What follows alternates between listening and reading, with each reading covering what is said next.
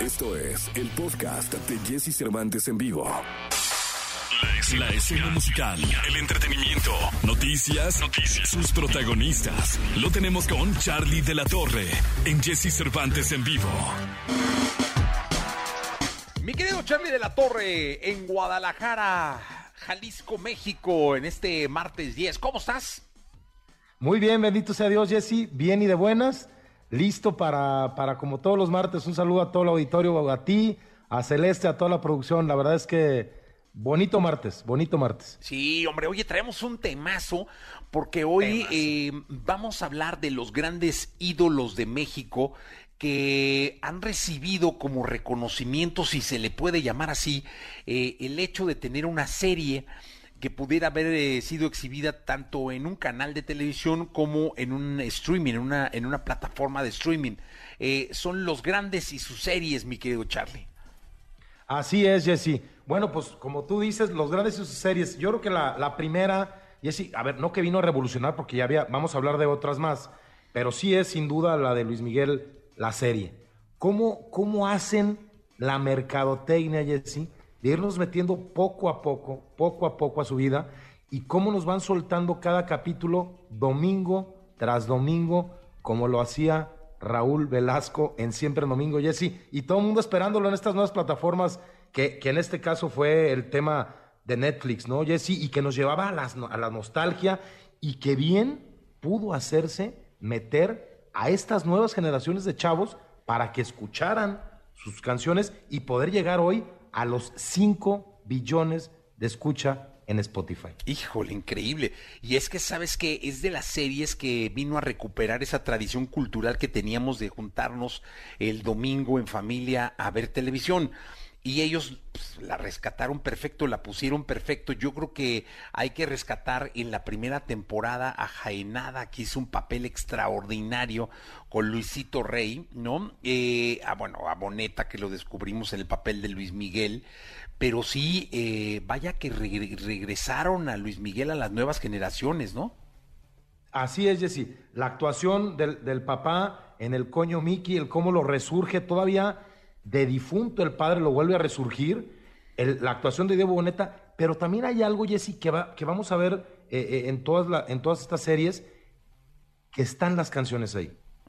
Como lo hacía Pedro Infante, Jorge Negrete, el mismo Don Vicente Fernández, que cantaban sus canciones en el cine. Hoy en estas nuevas plataformas este, nos llevan a recordar todo el, todo, todo, todo toda la riqueza musical que por lo menos en, esta serie Luis Miguel tiene. Otra muy importante, Jessy, que se nos estaba pasando y que tú bien ah, me dijiste, Mariposa de Barrio de Jenny Rivera, una serie con una temporada y 92, 91 episodios.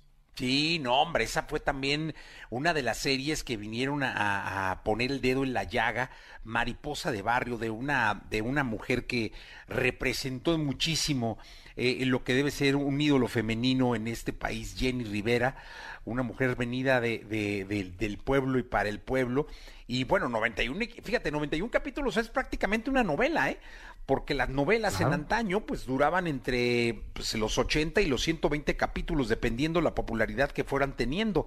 Pero sí, esta de Mariposa de Barrio eh, fue una de las series que pues quizá a Jenny le faltaba mucha vida por, por, por disfrutar, por, por vivir, valga la redundancia, ¿no?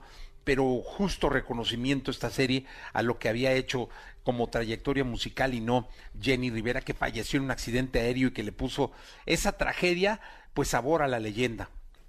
Así es, Jessy. Otra importantísima que esta tiene eh, también una temporada con 75 episodios, José José, el príncipe de la canción. A mí, a mí me, me impresionó mucho, obviamente, este la actuación de Alejandro de la Madrid como el mismo José José, pero hay una actuación de Gonzalo Sosa, su hermano, que decía que estaba bien chiro todo, ¿no? Sí. Que, era, que, que, que, lo llevaba por, esas, por, por, esos pasajes. Y obviamente también hay en estas tres, Jessy, tanto la de Luis Miguel como la de eh, Jenny. Jenny Rivera, como José José, hablan de toda esta tragedia que les pasó en su vida.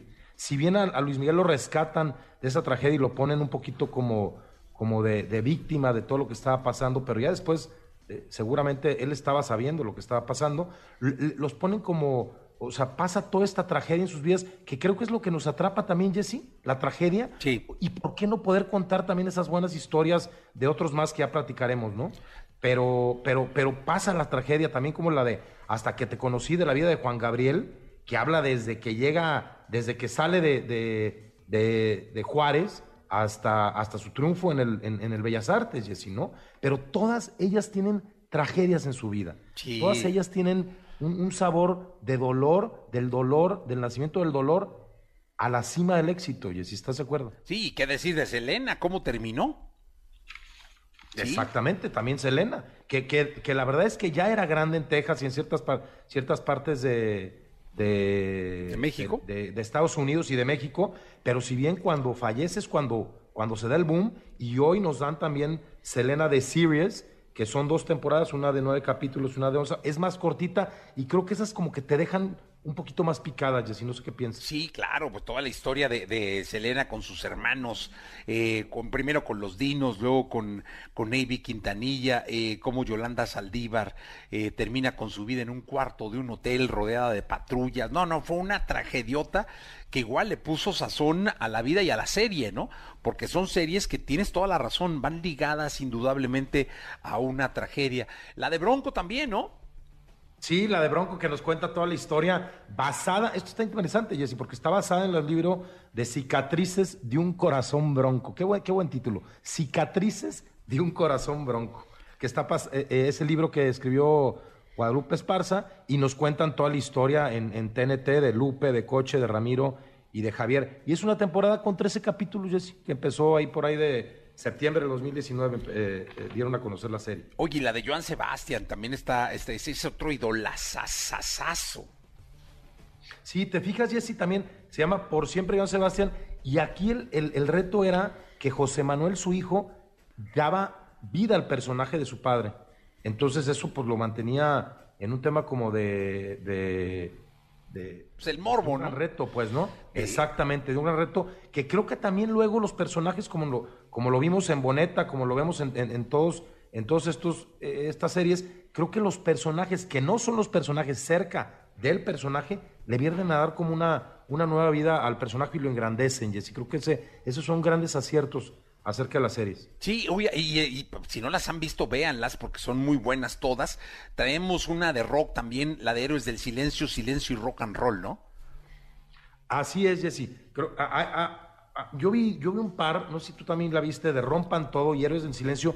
A ver, si bien no son series, son documentales que nos llevan por este pasaje y que se vuelven herramientas, Jessy. Yo siempre lo he dicho, para las nuevas generaciones que conozcan estos grandes músicos, estos grandes, estos grandes eventos que pasaron durante la música y que los siguen renovando. Y ahí tenemos a Bumburi, que, el- que próximamente, si, si el COVID nos da licencia, ¿no? Estará haciendo un par de Telmex y, y un montón de gira en, en- en México. Pero creo que son, son herramientas en donde, en donde entendemos al personaje, al artista hay que entenderlo.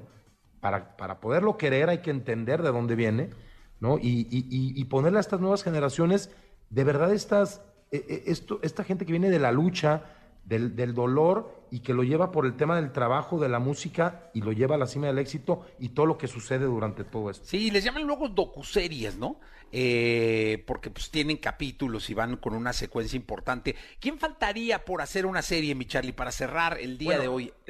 Tenemos por ahí un par de cosas que hizo Alejandro Sanz en el COVID y este que se llama El Mundo Fuera, que está muy interesante, y todo lo que fui es lo que soy.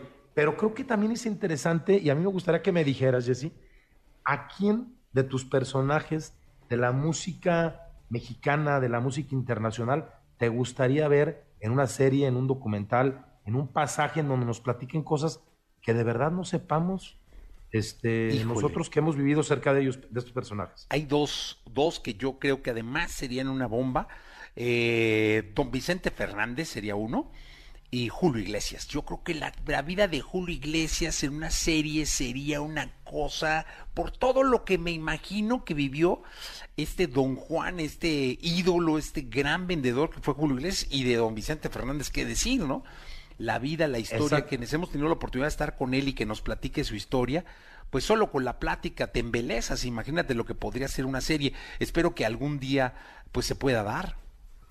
Sí, e, e, e, esos dos personajes creo que, y obviamente mandarle una oración a don Vicente que, que está ahorita un poco malo de salud, pero sí, efectivamente, Jesse, don Vicente Fernández, Julio Iglesias, Frank Sinatra también por ahí, creo que no han sacado nada de su vida.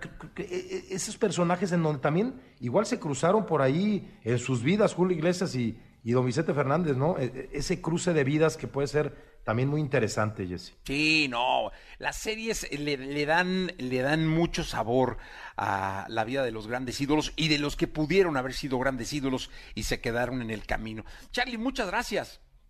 Al contrario, bonito, bonito martes, buen tema. Te mando un abrazo, Jesse, hasta México y que que como siempre digo, que viva México, que viva Jalisco y que viva la música. Así es, mi querido Charlie. Muchas gracias por estar en contacto con nosotros. Vamos a despedirnos eh, de Charlie de la Torre y vamos a continuar con este programa de radio 8 de la mañana, 53 minutos. Escucha a Jesse Cervantes de lunes a viernes de 6 a 10 de la mañana por Exa FM.